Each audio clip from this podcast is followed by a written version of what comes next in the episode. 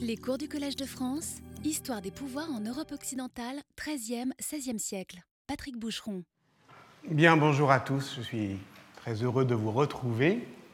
Si je vous demande qu'est-ce que c'est qu'un kilt, je pense que vous savez que c'est une certaine manière pour les Écossais de nouer euh, son plaid et de retrouver dans les motifs euh, de, du tartan, c'est-à-dire euh, de l'étoffe de laine à grands carreaux dans laquelle elle est taillée, l'adhésion à son clan. Et si je vous demande de quand date le kilt, en règle générale, on répond ce que disent les Écossais, et on les croit, c'est-à-dire de la plus haute antiquité, d'une époque immémoriale qu'on appelle en gros euh, l'époque des clans euh, médiévaux. En réalité, ni le mot ni la chose n'apparaissent avant euh, l'union de 1707, l'union entre l'Écosse et l'Angleterre, et toutes les, les révoltes qui s'en suivirent, notamment la grande révolte de 1745. C'est seulement en 1768 qu'un gentilhomme euh, écossais euh, écrit sur l'origine ancienne du kilt et invente cette origine ancienne, tandis que sur les champs de bataille euh, des guerres lointaines, d'abord en Amérique et puis en Inde, eh bien, les régiments des Highlanders vont se couvrir de gloire. Cette tradition d'une sauvage fierté est ensuite exaltée par Walter Scott en 1822, et c'est ainsi que s'instaure historiquement une identité culturelle affirmant une continuité avec un passé en grande partie recomposé par la fiction. Dans un livre qui est paru en 1983 sous le titre The Invention of Tradition, les historiens Eric Hobsbawm et Terence euh, Ranger ont analysé une telle dynamique. Et la formule, l'invention de la tradition, a immédiatement fait mouche euh, dans les sciences sociales, a été reprise, sans être d'ailleurs euh, réellement discutée.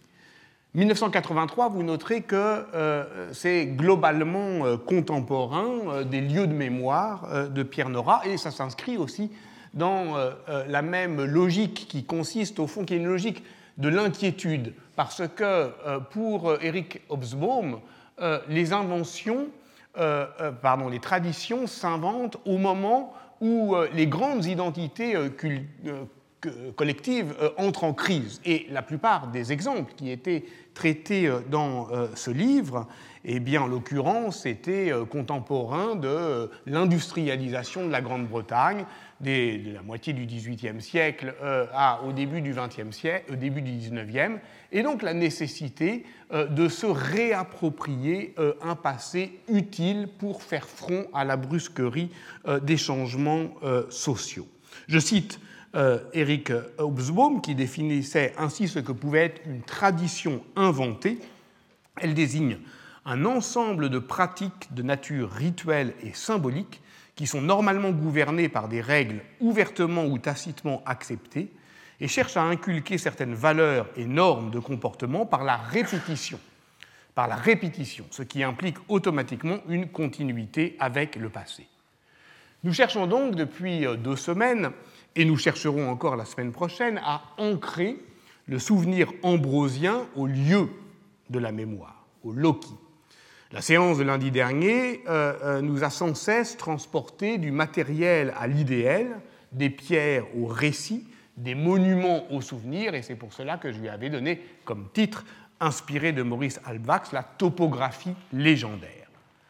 Celle-ci, cette topographie légendaire, vous vous en souvenez peut-être, était partie en quête de la résistance des choses et trouvait en chemin ces commémorations anciennes fixées dans les pierres, je cite Alvax, où se solidifie la rythmicité, justement on retrouve la question du rythme et de la répétition, la rythmicité du rite.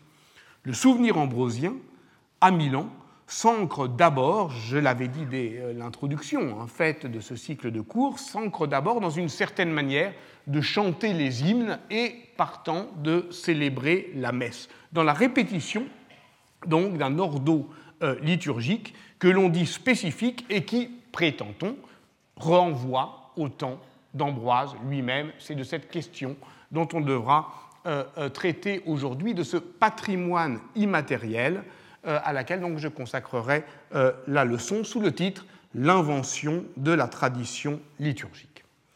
Je le ferai en tentant une expérience narrative.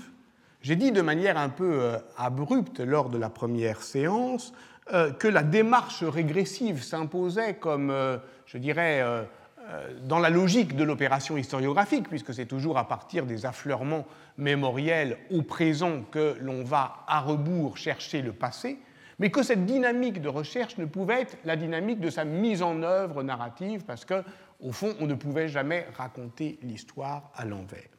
Mais après tout, vous n'êtes pas obligé euh, de me croire sur parole. Le mieux est peut-être d'essayer et d'échouer, ce que je vais tenter de faire, échouer euh, euh, aujourd'hui, échouer à raconter l'histoire à l'envers et surtout comprendre où et pourquoi et comment ça échoue. Alors, je partirai, à partir, je partirai de ce point de répulsion. Vous vous souvenez peut-être que je vous avais expliqué que pour ma part, j'avais commencé à, faire l'archéologie du souvenir ambrosien à partir de cette brèche dans son souvenir qui était ouverte par la révolution ambrosienne de 1447 à 1449, donc euh, au XVe siècle, eh bien je vais me placer là encore au XVe siècle comme point de répulsion pour essayer de chercher à rebours ce souvenir.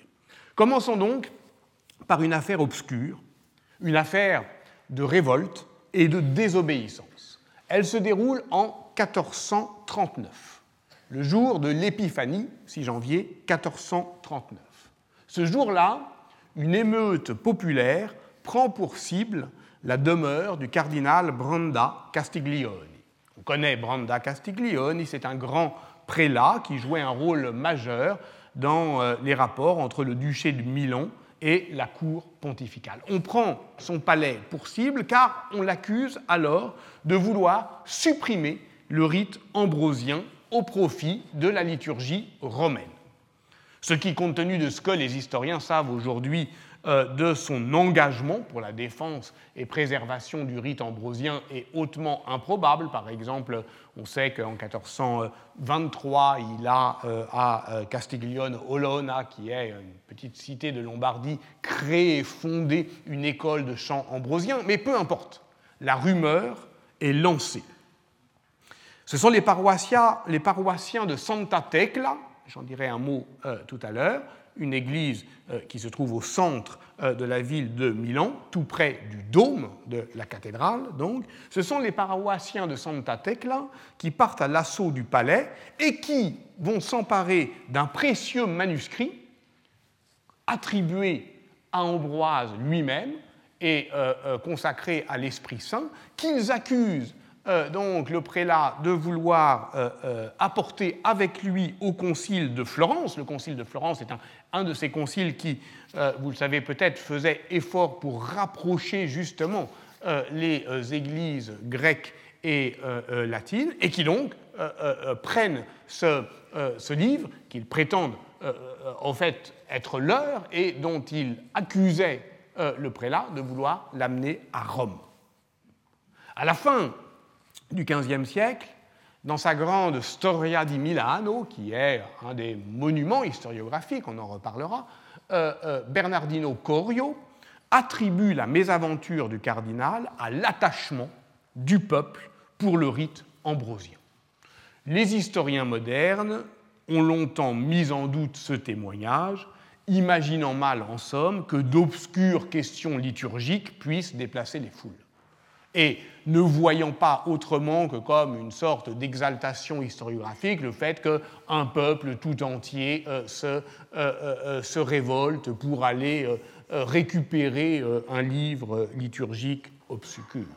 Pourtant, les minutes de l'interrogatoire qui ont été menées par les notaires de la cour archiépiscopale de Milan suite à l'affaire trois jours plus tard, du 9 euh, janvier jusqu'au 12 janvier 1439, et ces minutes qui ont été euh, éditées et commentées par une historienne qui s'appelle Cristina Belloni confirment en grande partie l'interprétation de Bernardino Corio.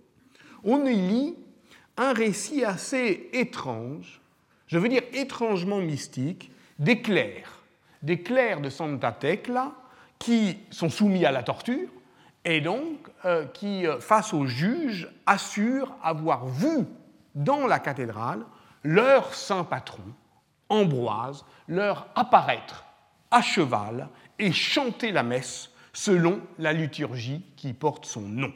C'est donc une apparition.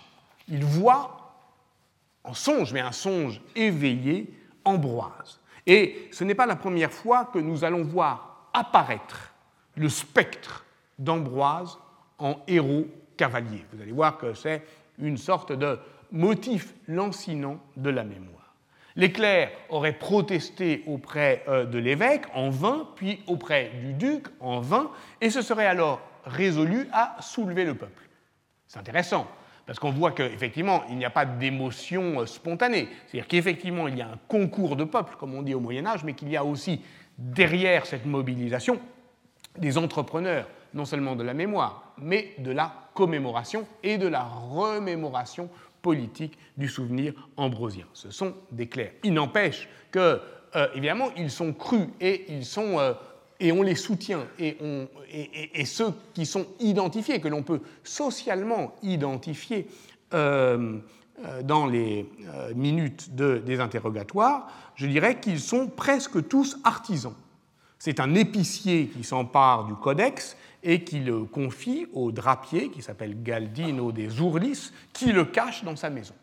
Donc on voit bien à ce moment-là, ce que j'avais commencé à suggérer, ce qu'on va construire progressivement au fur et à mesure des, séances, c'est-à-dire que si Ambroise est effectivement le saint patron de la ville de Milan, de toute euh, la ville de Milan, dès que son souvenir se déchire socialement, c'est toujours la pars populi euh, qui euh, se porte au secours de la mémoire du saint patron, de qui ils attendent en retour protection et reconnaissance. Or, cette scène où l'on voit le peuple se mobiliser pour la défense euh, des livres ambrosiens menacés par des puissants personnages, elle n'est pas jouée.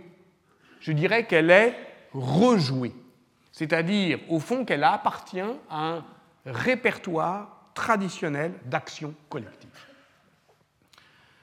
Reconnaître des motifs, des rémanences, des répétitions n'empêche pas l'historien de comprendre aussi ce que micro, la microstoria italienne appelle la partition locale, c'est-à-dire qu'est-ce qui se passe vraiment à ce moment-là pour les acteurs dans le lieu euh, où ils agissent.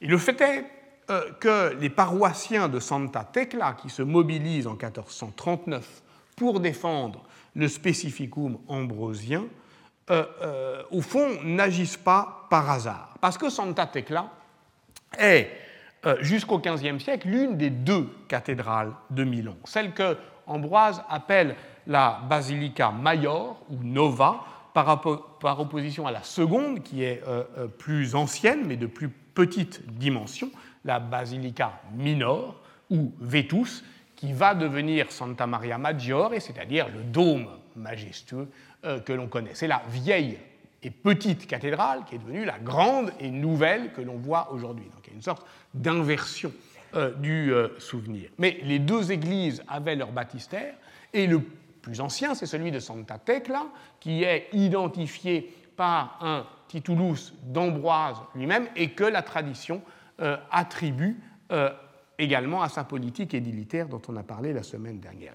L'existence des cathédrales doubles en Italie du Nord est un problème historique et archéologique très complexe, mais qui imposait une spécificité liturgique, c'est-à-dire que euh, à Pâques, on changeait de cathédrale, c'est-à-dire qu'il y avait une cathédrale d'hiver et une cathédrale d'été et que euh, euh, ce changement avec les reliques, avec les livres, avec l'ensemble euh, de l'apparat liturgique était un grand moment de, du calendrier liturgique, une procession, une fête civique. Or, à partir de la fondation du dôme de Milan, 1386, les princes veulent réduire cette cathédrale double en une seule et majestueuse cathédrale. Et il y a une opposition une opposition euh, très forte de Santa Tecla. Alors, je, vais vite sur euh, ces histoires d'architecture.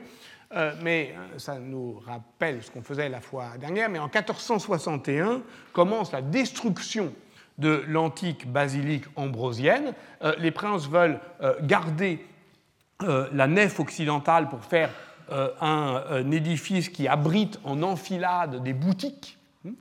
Donc il y a là une, une réappropriation avec un changement de fonction qui est propre à euh, euh, la monumentalité euh, princière. Le chapitre de Santa Tecla, lui, existe toujours, il résiste, il tente de faire valoir ses droits, et en 1481, brutal changement de... Enfin, on, revient en arrière, on reconstruit la cathédrale pour être d'ailleurs définitivement démolie en 1548.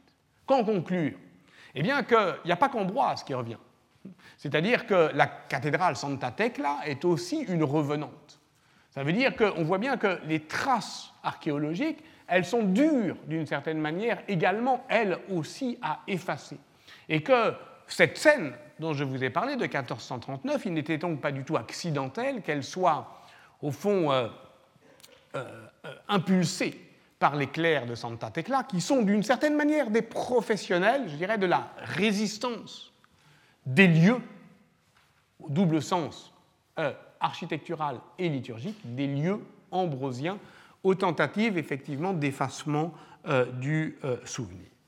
Que retenir donc de cet épisode? Eh bien d'abord ceci, lorsque l'on recherche les formes militantes et les moments déterminants de la politisation du souvenir ambrosien, c'est au fond toujours la question liturgique euh, qui, c'est étonnant, c'est un peu contre-intuitif, qui revient.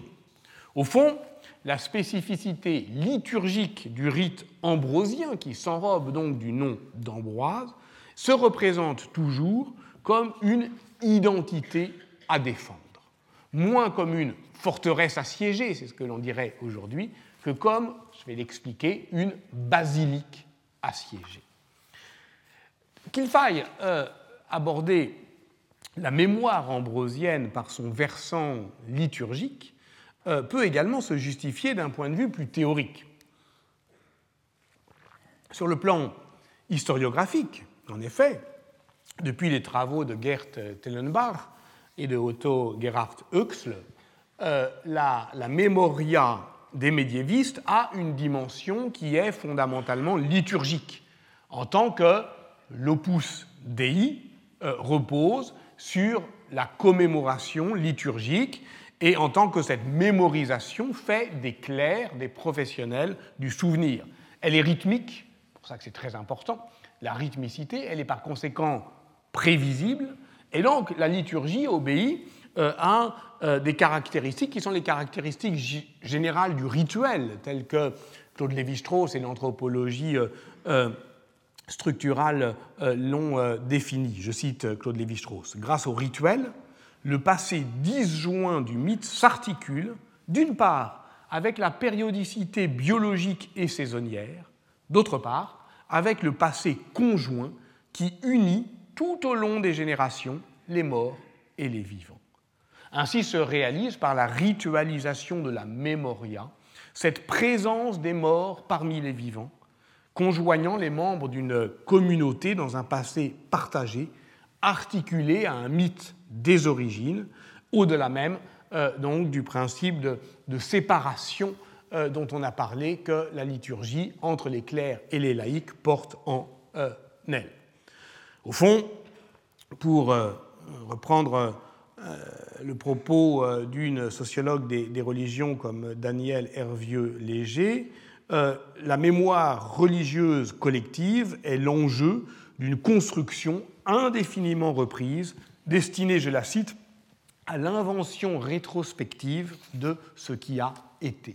L'invention rétrospective de ce qui a été. On est bien proche, effectivement, de ce que j'appelle l'invention de la tradition liturgique. Or, ce combat d'invention et de réinvention est toujours à recommencer. Et dans le cas du rituel ambrosien, eh bien, euh, les historiens, encore euh, aujourd'hui, les historiens de la liturgie, mais qui sont souvent des historiens qui ont choisi euh, cet objet par fidélité à l'Église, et dans ce cas-là, je dirais que l'histoire est, la science auxiliaire de la pastorale, ce qui ne les empêche pas d'être des bons historiens. Je pense à Cesare Alzati, mais enfin, ils ont quand même évidemment une idée qui est toujours la même, qui est de défendre une spécificité. Achille Triaca, qui est aussi euh, un des grands spécialistes de la liturgie euh, euh, ambrosienne, écrit dans le dictionnaire encyclopédique de la liturgie des réformes liturgiques du Concile Vatican II, donc là on est vraiment dans le contemporain, qu'elles s'inscrivent dans la continuité d'une histoire militante. Je le cite, une fois encore, la liturgie ambrosienne sauvegarde sa liberté d'exister. Donc, il y a cette sorte de mentalité, oui, je dis, de basilique assiégée, qui, pour tous les historiens d'aujourd'hui également, eh définissent cette spécificité comme, au fond, euh, un patrimoine, un trésor à sauver. Mais sauver de quoi?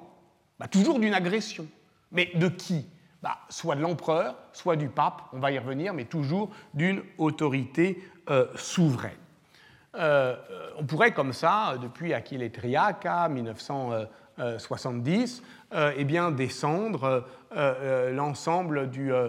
justement, faire une histoire régressive. Par exemple, le mot même de liturgie renvoie au mouvement liturgique qui était un courant réformateur catholique qui est apparu en France au milieu du XIXe siècle avec la publication de l'année liturgique de Prosper Guéranger, abbé de Solesmes, et ce dernier, euh, dans ses institutions liturgiques, euh, décrit la spécificité ambrosienne comme une résistance têtue à l'effort d'unification romaine.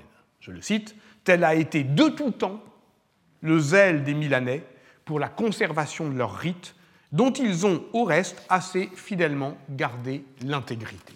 Donc toujours ces mêmes thèmes d'une origine, d'une pureté des origines, d'une volonté pour la conserver euh, intacte. Alors, de quoi parle-t-on? Quelle est, au fond, euh, cette spécificité du rite, c'est-à-dire de l'ensemble rite hérité. Euh, Il y a une petite subtilité orthographique quand on dit le rite grégorien ou rite ambrosien hérité, c'est l'ensemble des rites RITE, S, qui sont effectivement les actions euh, liturgiques euh, de l'Église, mais qui forment une famille, de, une famille liturgique. je dirais presque par provocation que peu nous importe aujourd'hui ces spécificités réelles euh, l'important, c'est que, parce qu'il est probable que toutes ces subtilités liturgiques échappaient complètement, euh, notamment euh, aux fidèles et à la plupart des clercs, en fait, l'essentiel est que ce spécificum soit ressenti comme spécifique. Alors, ce qu'on peut décrire quand même, pour que vous en ayez quelque idée, ce que les spécialistes aujourd'hui décrivent, ce sont bah, d'abord le chant, le chant des hymnes, dont on parlera plus tard, c'est vraiment la, grande spécificité de, euh, du rite ambrosien encore aujourd'hui, une manière de chanter les hymnes, une manière également d'organiser l'année liturgique, c'est un calcul différent euh, des, de la date de Pâques notamment, qui a des conséquences, le, carême est, plus court, les fêtes de Noël euh, sont euh, plus longues, euh, elles commencent pratiquement de la Saint-Ambroise du 7 décembre jusqu'à l'épiphanie, justement, le 6 janvier, donc c'est une sorte de grand cycle de Noël. On peut aussi repérer dans l'ordo ambrosien une certaine pompe solennelle de la messe, les deux prières universel du rite d'entrée préliminaire à la messe, ce que dans le rite grégorien on appelle l'introitus, ce que dans le rite euh, ambrosien on appelle l'ingressa, porte le souvenir d'anciennes luttes doctrinales et bruits, une sorte euh, de danger imminent dont Dieu doit libérer son peuple, et c'est très ancien, de même que sont très anciennes les 68 préfaces ambrosienne récitée par le célébrant qui succède à l'offertoire et qui prépare au chant euh, du Sanctus, et sur lesquels ces préfaces ambrosiennes, là encore, euh, les liturgistes d'aujourd'hui reconnaissent la rhétorique vibrante des exclamations et des anaphores, euh, des souvenirs des évêques rhéteurs d'Italie du Nord au 5e, 6e siècle, c'est-à-dire au moment où la prédication faisait intégralement partie de la célébration eucharistique. Et de tout cela, on peut dire spirituellement que dans le rite ambrosien se reconnaît une forme accentuée de christocentrisme, un accent donc mis sur euh, l'incarnation du Verbe et la virginité de Marie, qui correspondent, il est vrai, à des thèmes privilégiés de la théologie d'Ambroise. Donc, au fond, cette euh, spécificité, euh, la question, il s'agit moins de la définir que de dater le moment où effectivement elle, est, euh, euh, elle a été justement identifiée comme devant être euh, préservée de menaces.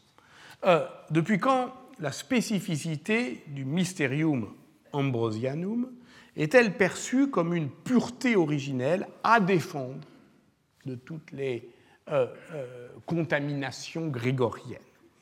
Repartons du moment Charles Borromée, hein, l'archevêque de Milan de 1564 à 1584, puisque je vais mener euh, cette histoire jusque-là. Charles Borromée, c'est ce nouvel Ambroise. le 4 août 1568, Charles Borromée confirme la perpétuation du rite ambrosien en exception de l'universalisme du rite romain proclamé par Pie V, il y a un nouveau bréviaire romain qui vient d'être publié, alors effectivement, euh, l'archevêque de Milan doit affirmer que lui, il fait exception, qu'il a son propre rite, et je cite effectivement euh, son, euh, son, discours dans le son sermon pardon, dans la cathédrale de Milan, dans la traduction qu'en donne Marie Lesowski dans sa thèse non encore publiée. Comme il est évident, il est évident que l'ordre et le modèle de l'office ambrosien sont de la plus haute antiquité. Rite que, après son institution par saint Ambroise, l'évêque Saint Eugène, tiens, qui est celui-là, bon, on verra, s'employa à conserver de toute sa doctrine et piété, de sorte qu'il s'est conservé perpétuellement, avec l'accord de l'Église catholique. Nous, qui, par la grâce de Dieu et du siège apostolique, administrons l'Église de Milan, nous devons, par tous les moyens, faire en sorte que soient gardées et conservées les institutions anciennes de cette Église, ses rites antiques, particulièrement ceux qui ont été instaurés par saint Ambroise. Donc, Charles Borromée considère comme évident que de toute antiquité, voilà, et en fait depuis Ambroise, il y a une spécificité à défendre, et que de toute antiquité aussi, d'autres veulent euh, l'attaquer. Évidemment, il joue sur un sentiment euh, anti-romain qui est toujours euh, latent à Milan, mais il en joue en prononçant un nom propre, il nous faut expliquer, Eugène. Eugène, c'est le premier des nouveaux Ambroises, le premier dont le nom désigne la résistance des Milanais face à l'agression carolingienne contre la liturgie ambrosienne. Eugène aurait été donc le premier évêque à défendre euh, euh, euh, cette tradition. Alors, enquête régressive. D'où ça vient? On a effectivement une longue tradition historiographique. Et puis, elle recule, donc on recule les différentes réécritures de l'épisode jusqu'à sa première attestation, qui est dans l'Historia Mediolanensis, une chronique anonyme qui est attribuée à un auteur qui s'appelle Landulf l'Ancien et qui l'a probablement rédigé en 1085, donc fin XIe siècle. Avant le XIe siècle, on n'a pas euh, d'attestation de, cette histoire d'un évêque Eugène. Donc on peut conclure que voilà, ce n'est pas attesté avant. Euh, l'invention littéraire viendrait du XIe siècle. Au chapitre 10 et 14 du livre 2 de cette histoire des Milanais est rapporté un prétendu serment de l'archevêque de Milan Thomas qui raconte la manière dont un tout aussi mystérieux évêque du nom d'Eugène défendit avec force miracle euh, contre le pape Adrien Ier et l'empereur Charles, Charlemagne himself, euh, euh, la destruction, donc défendit les livres ambrosiens contre une menace de destruction. Et il aurait, il serait, il aurait opposé à cette menace la pieuse euh, résistance des Milanais. Omnes libros ambrosianos titulo sigillatos. Ici, chaque mot compte. Les livres sont dits ambrosiens parce qu'ils sont marqués du titulus euh, d'Ambroise, dont le nom qualifie euh, la tradition liturgique. Alors, ce qu'il décrit, c'est un pouvoir carolingien qui veut prendre ces livres et les amener à Rome ou les brûler. C'est pas très clair. Alors, c'est très intéressant parce qu'on voit très bien que ce, fantasme de l'autodafé, il ne fait juste que reprendre au XIe siècle donc une réalité euh, de ce que l'on appelle euh, la Renaissance carolingienne, qui consiste euh, au fond à, et ça c'est bien attesté, à échanger et transférer des livres liturgiques dans l'espace carolingien. Donc les livres, ils circulent, mais c'est considéré ici comme une menace, et comme une menace à conjurer, parce que cet éloignement de leurs livres vaut pour les Milanais dramatisation. Donc, il y a une sorte d'amplification rhétorique, de dramatisation de ce que nous, on pourrait, comme historiens, repérer facilement comme voilà, des échanges liturgiques. Euh, et c'est ici que intervient la résistance héroïque de l'évêque Eugène, qui en plus d'être le protecteur du rite, on est donc quasiment le père. Et le fait est d'autant plus remarquable qu'en fait, il n'est pas évêque de Milan lui-même, mais il est évêque d'un lieu indéterminé de l'autre côté des monts. Alors, ce qui est très beau dans cette histoire, c'est que les livres eux-mêmes tentent de s'opposer à l'outrage qu'on veut leur faire subir. C'est-à-dire ceux qu'on avait amenés captifs euh, à Rome par les sbires euh, de l'empereur défont miraculeusement leurs liens euh, rejettent le sceau euh, pontifical qu'on leur avait opposé, et ce, je cite le texte dans un grand fracas qui sembla terrible à ceux qui assistaient, et reviennent à Milan. Et à Milan intervient un autre grand miracle par lequel les fidèles reconstituent le trésor dilapidé. Il restait un missel. Il reste toujours un missel qu'on a euh, par miracle euh, euh, caché euh, dans une grotte. Et tandis que l'on sort le missel, qui avait été fidèlement mis à l'abri, eh bien, Eugène sollicite la mémoire des sages pour reconstituer le manuel de la tradition liturgique qu'on avait voulu anéantir. Vous voyez que l'histoire est assez belle parce qu'elle métaphorise deux lieux de mémoire, ou plus exactement deux foyers de résistance à l'oubli. Le lieu, le lieu physique, la trace écrite trouvant toujours refuge quelque part dans l'infractualité d'un rocher pour y attendre des jours meilleurs. Et on le sait bien, au fond, toute tentative de détruire tous les livres a toujours échoué, il en reste toujours un quelque part. C'est euh, pour ça que les livres sont tellement plus résistants que les fichiers numériques, par exemple. Parce que ça, les fichiers numériques, ils peuvent être effacés d'un coup, alors que les livres, il y en a toujours un quelque part. Et puis, il y a aussi, comme euh, euh, autre lieu de résistance à l'oubli, ben, les replis du souvenir, où viennent se nicher les traces orales d'une tradition perdue. Et ces dernières sont rassemblées par l'évêque Eugène qui reconstitue, avec le missel donc, euh, qui attendait sagement dans sa grotte, avec les souvenirs individuels, l'unité d'une mémoire collective. L'histoire est belle, oui, mais euh, quel rapport entretient-elle avec l'histoire, l'historicité? Euh, la vérité du passé. En fait, euh, on n'est pas du tout certain que Charlemagne ait réellement eu l'intention de s'attaquer au specificum milanais.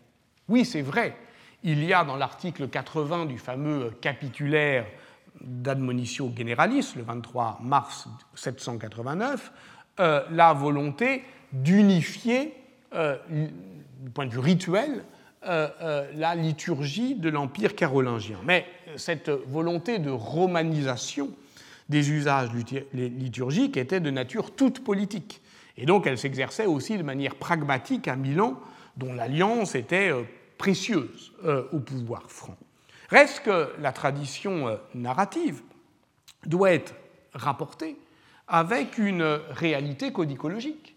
C'est-à-dire que si euh, on n'est pas du tout sûr qu'en réalité cette agression carolingienne ait été attestée, ce dont on est certain, c'est que tous les manuscrits qui nous sont conservés, enfin il y, en a juste un, il y a un fragment de sacramentaire qui date du 7e siècle, mais c'est vraiment un palimpseste, euh, euh, tous les autres ne sont jamais antérieurs au 9e siècle.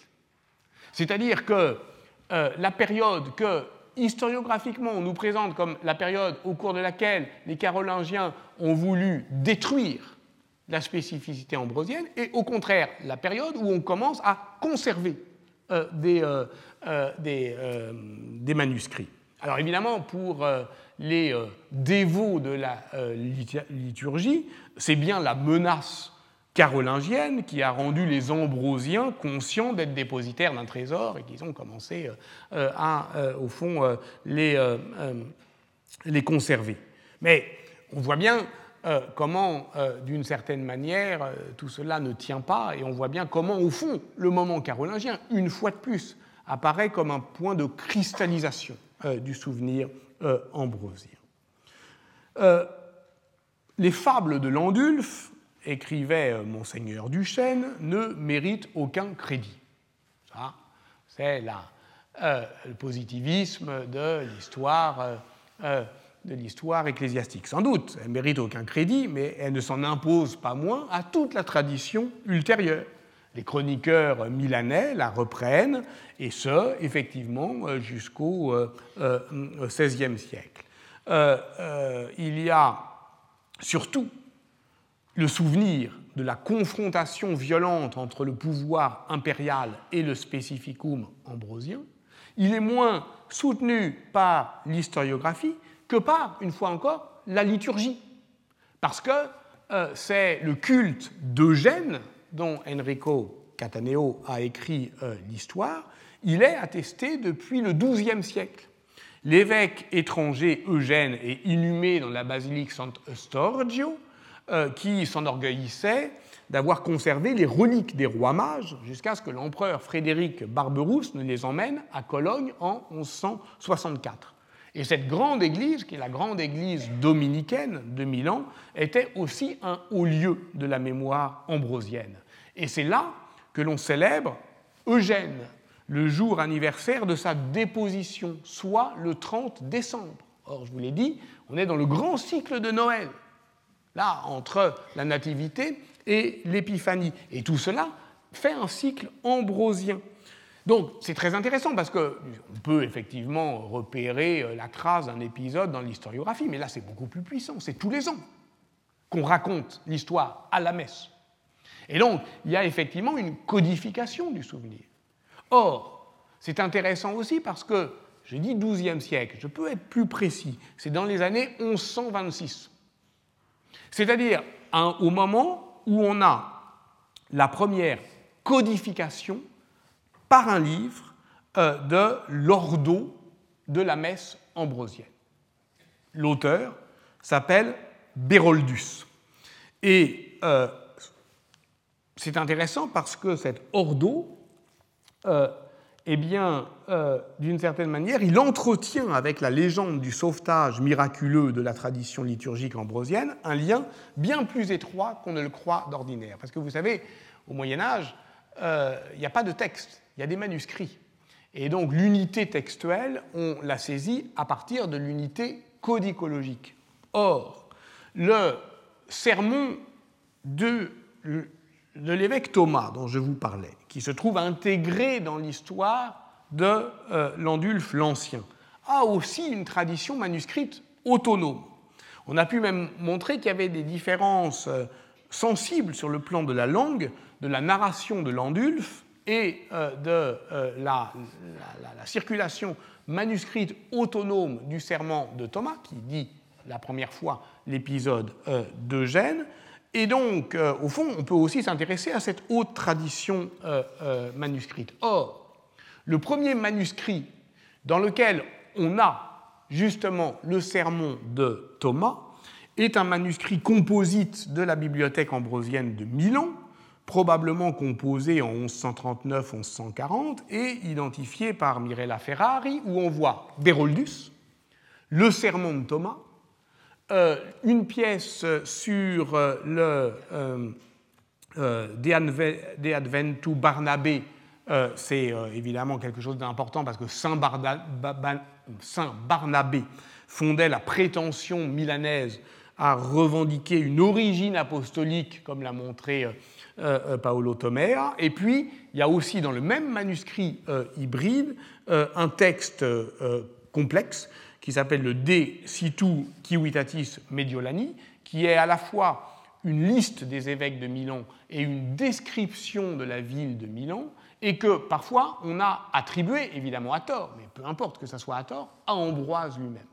Donc on a toute une série de textes dans ce manuscrit de 1139-1140 qui tous ont à voir avec l'identité milanaise l'origine euh, des apôtres, euh, l'Église, Saint Ambroise, etc. Et donc la mise en ordre de la mémoire liturgique ambrosienne, euh, on le voit, et fort logiquement aussi la mise en ordre par l'ordre des livres.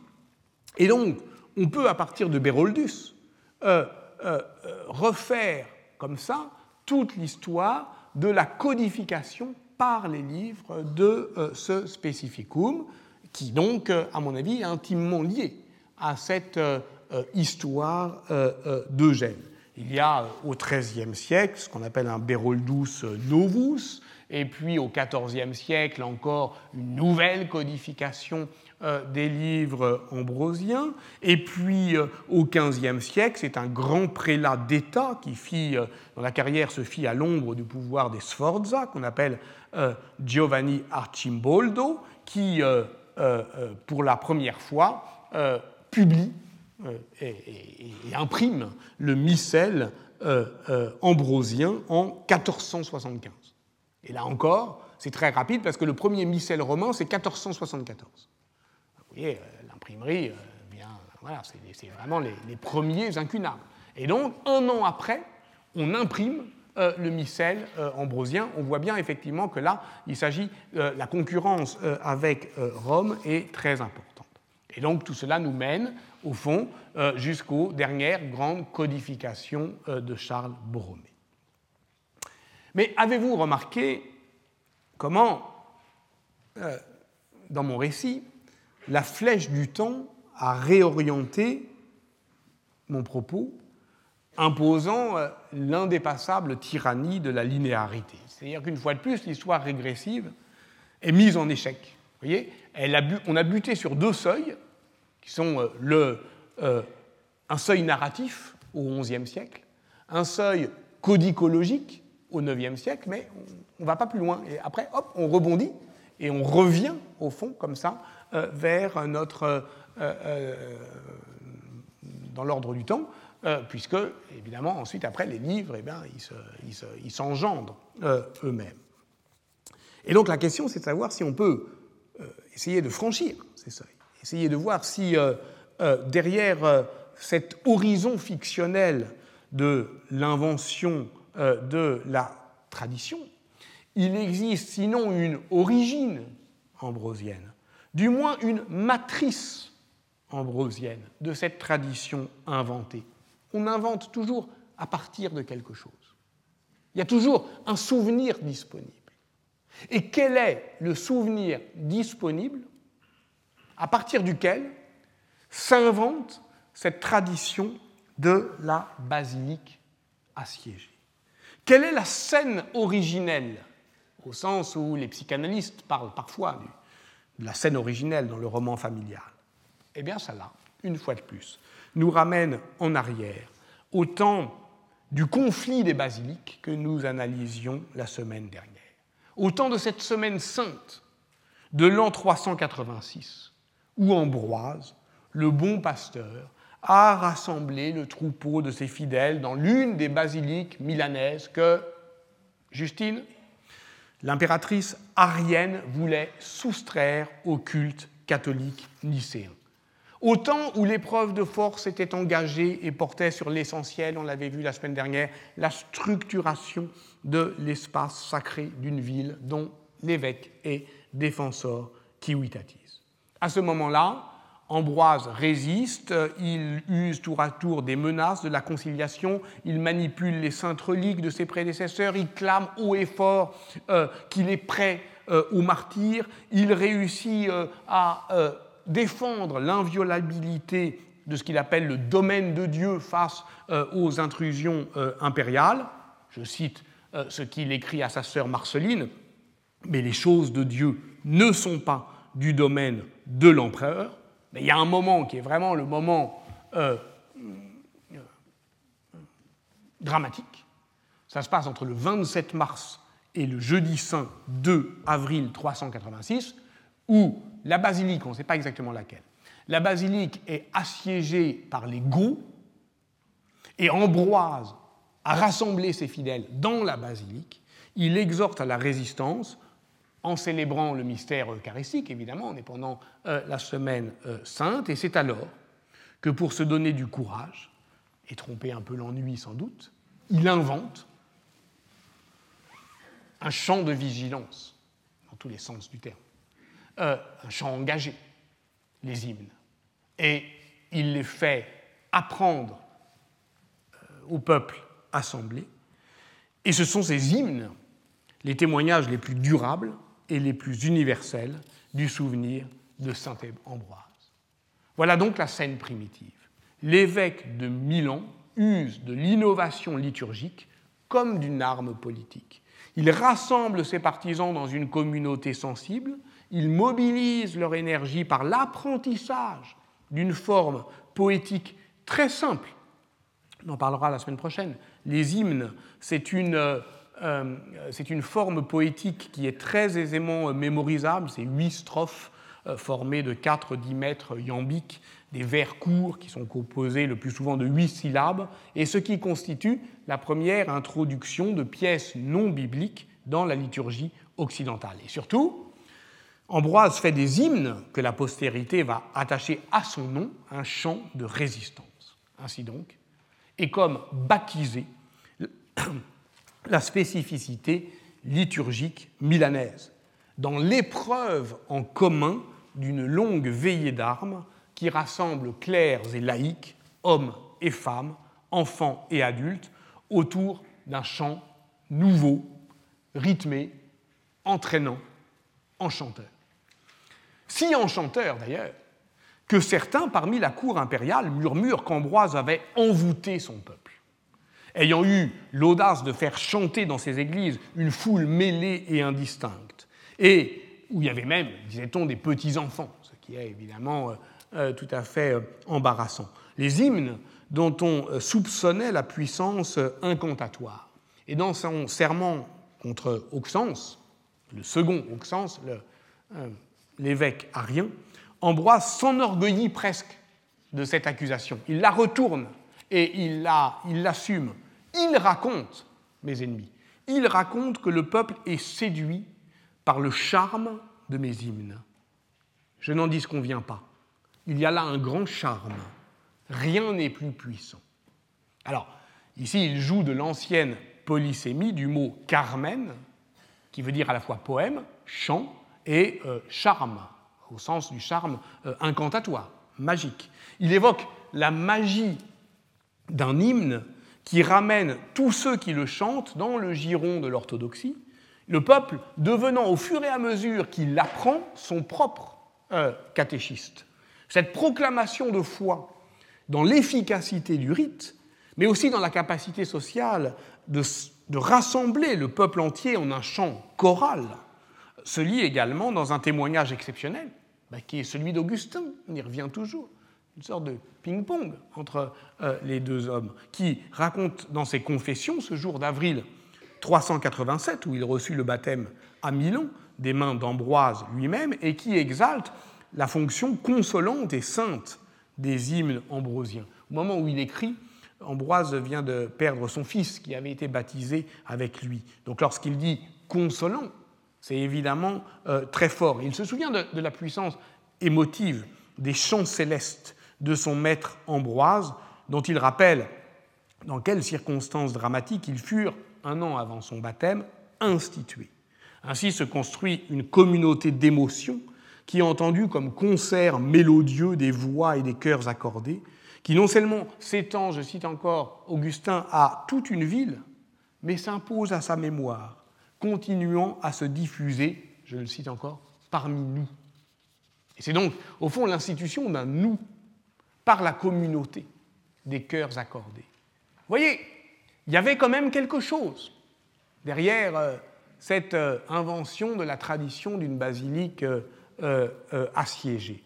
Et on ne saurait mieux dire la triple efficacité émotionnelle, communautaire et mémorielle de euh, l'action euh, liturgique. Alors, ensuite, je dirais que bah, les hymnes, ils ont été, on le sait, composés à ce moment-là, en 386. Ils portent cette, ce champ de vigilance, cette exigence de résistance, et puis, euh, il va falloir les considérer euh, au fur et à mesure euh, des semaines qui vont suivre, si vous me faites l'amitié de me suivre, comme la bande-son de notre histoire. Parce que ce sont toujours les mêmes, mais c'est comme les chansons qu'on entend. Elles n'ont pas le même son, elles ne s'entendent pas de la même manière au fur et à mesure que l'on vit, que l'on souffre, que l'on a des joies et des peines, et donc euh, qu'au fond, euh, euh, ces airs et ces paroles, elles vont prendre des, sens différents au fur et à mesure, évidemment, de l'histoire communale. J'en donne juste un exemple très rapide, mais je le développerai lorsqu'on sera dans, dans, la phase communale de notre histoire. le chant 10, l'hymne 10, qui s'appelle Victor Nabor Félix, qui reprend la tradition euh, littéraire des odes civiques d'Horace pour exalter l'héroïsme euh, de la Militia Christi formée par les martyrs euh, milanais. Victor, Nabor et Félix étaient des, soldats africains suppliciés à Lodi, dont les reliques furent transférées dans la capitale lombarde, et ce sont les, premiers martyrs dont pouvait s'enorgueillir Milan avant l'invention euh, de Gervais et Protet, dont je vais dire euh, un mot. Et euh, au fond, c'est de là l'importance liturgique de cette topographie milanaise et, son ancrage local, ce que dans cet hymne, l'hymne 10, Ambroise appelle notre terre. Donc on voit bien qu'il y a là effectivement une sorte de manière d'armer l'identité. Je cite quatre vers de cet hymne mais on a rendu ces victimes, leurs corps, enlevés en quadrige, reviennent sous les yeux des princes comme sur un char de triomphe. Comme un quadrige, évidemment, là on est pleinement dans le monde romain. Sauf que au XIIe siècle, même au XIe siècle, les Milanais ont hissé l'effigie de leur saint patron Ambroise sur un autre char de parade qu'on appelle le carroccio, et dont je parlerai, qui est le char euh, euh, euh, derrière lequel les, armées milanaises défilent et qui est leur totem, on dirait, hein, c'est-à-dire effectivement leur monument d'identification. Donc le carroccio du XIIe au XVe siècle est le symbole de l'unité milanaise. Et dès lors, lorsque tous les dimanches, ou presque, ils entendent sous les dimanches, non, mais enfin, lorsque périodiquement euh, dans l'année euh, liturgique, ils entendent cet hymne. Mais on a rendu ces victimes, leurs corps enlevés en quadrige, reviennent sous les yeux des princes, comme sur un char de triomphe.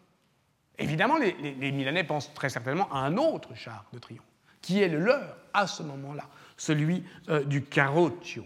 Donc, faire l'histoire des hymnes, c'est aussi faire l'histoire de la manière dont ils peuvent être à différents moments euh, de cette histoire euh, réentendue, compris à nouveau, réinterprété. Et c'est évidemment le présent qui les réactualise. Un mot pour conclure. Dans une lettre écrite à sa sœur Marceline, toujours, Ambroise raconte justement la translation des reliques de Gervais et Protet en juin 386. À ces moments-là, il, y a déjà eu la translation euh, de ces euh, euh, saints martyrs de Lodi, Victor, Nabor et Félix, mais il faut autre chose. Alors il va vers ces saints, ces premiers, Victor, Nabor, Félix, et il a, écrit-il, l'éclair d'un pressentiment. Ce dont il a besoin à ce moment-là, c'est-à-dire de nouveaux saints pour réarmer effectivement la mobilisation collective, ils doivent être là. Les martyrs attendent certainement dans le sol de la cité lombarde le moment de venir euh, euh, en aide aux serviteurs de Dieu. Alors devant la clôture des saints Félix et Nabor, Ambroise, soudainement inspiré, ordonne que l'on gratte la terre et on trouve effectivement les saints Gervais et Protet. Je le cite dans sa lettre. Nous avons trouvé deux hommes d'une remarquable grandeur, comme en produisaient les temps anciens. Et Augustin, dans ses confessions comme en écho, évoque ces corps cachés et gardés intacts pendant tant d'années dans le trésor de son mystère pour les révéler le temps venu afin de dompter la rage d'une femme qui était aussi une reine, c'est-à-dire Justine. Vous voyez, ce magnifique, au fond, euh, euh, thème de la mémoire réservée qui attend là, patiemment, pour être révélé. Des corps qui attendent de recevoir leur nom et sur lesquels, une fois nommés, va s'accrocher des récits. Mais n'est-ce pas cela précisément que l'on appelle en histoire médiévale l'invention des reliques? Dans ce cas, le titre que j'ai choisi euh, de donner à cette séance peut s'entendre différemment que dans l'acception que donnait Eric Hobsbawm à l'invention de la tradition. Parce que sur le plan théologique, on nomme tradition l'union du grand âge et de l'éternelle jeunesse.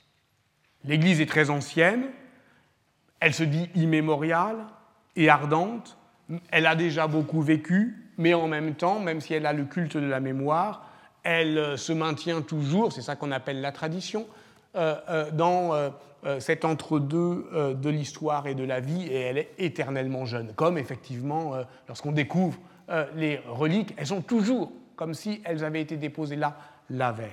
Et sur le plan anthropologique, l'invention des reliques, ce qu'on appelle l'invention, le moment où effectivement on les trouve exactement là où on les cherchait, mais sans tricher. ça veut dire qu'on des reliques, ça veut dire qu'on les découvre et qu'on les rêve, qu'on les redécouvre tels qu'on les avait rêvés, et qu'ainsi on finit toujours par croire à ce que l'on a inventé. C'est ça, le génie du christianisme. Hein. c'est qu'au fond, euh, on ne croit qu'à ce que l'on vient d'inventer très sincèrement. Dans son livre intitulé Mythologie d'hiver, Pierre Michon écrit ça comme personne. Lisez, c'est dans neuf passages du Causse, où s'esquisse euh, la vie de neuf hommes de plume qui, à un moment donné, écrivent sur euh, Sainte Ennemie pour qu'un nom et un peu de vie s'accrochent à quelques restes euh, trouvés en terre. Il ne s'agit pas de fabriquer une légende. Il s'agit d'inventer, je cite Pierre Michon, une sainte inconnue qui, avec beaucoup de patience, attend en paradis que deux moines frère Simon et frère Palade lui rendent justice en ce monde. Et lui rendre justice, c'est trouver le corps, un squelette décharné, trouver un nom, également en fouillant, pas dans la terre, mais dans les archives, et inventer un récit à partir de ce corps et de ce nom. Et que cette invention ne soit pas d'inspiration, mais effectivement de reconnaissance. Lisez car ce dont il est question sur la euh, ce dont il est question dans cette histoire, sur la manière qu'eurent ces hommes de poser leur voix sur ce souvenir fragile et de croire vrai leur propre fable, c'est bien la question de l'auteur. Or, c'est sur cette question, qu'est-ce qu'un auteur et qu'est-ce qu'Ambroise comme auteur, que nous nous interrogerons la semaine prochaine.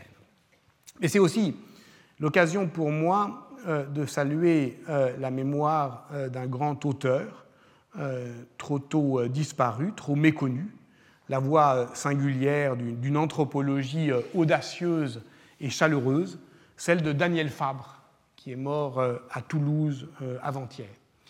Les éditions Verdier viennent tout juste de rééditer son Brigand de Cavagnac, ou à partir d'une histoire de ce que Hobsbawm, justement, appelait le banditisme social dans la région de Carcassonne au XIXe siècle, Daniel Fabre s'interrogeait sur les rapports entre la mémoire, le roman et l'histoire. Car Daniel Fabre ne renonçait pas à trouver derrière l'invention des traditions quelque chose comme la sincérité des voix, de celle des contes que l'on entendait enfant, air très vieux, languissant et funèbre, écrivait Nerval. Et c'est à s'interroger sur cet envoûtement, sur ce charme, que Daniel Fabre consacrait les dernières lignes de sa très belle contribution au lieu de mémoire de Pierre Nora, contribution qui s'appelle Proverbes, contes et chansons. Je les cite pour terminer tout à fait. On ne saurait décider d'où provient ce charme ambigu. Des souvenirs personnels attachés à ces moments, ou de la vertu propre de ces récits et de ces airs, celle que chaque transmission renouvelle, celle que chaque auditeur reconnaît. Merci. Retrouvez tous les contenus du Collège de France sur www.colège-2-france.fr.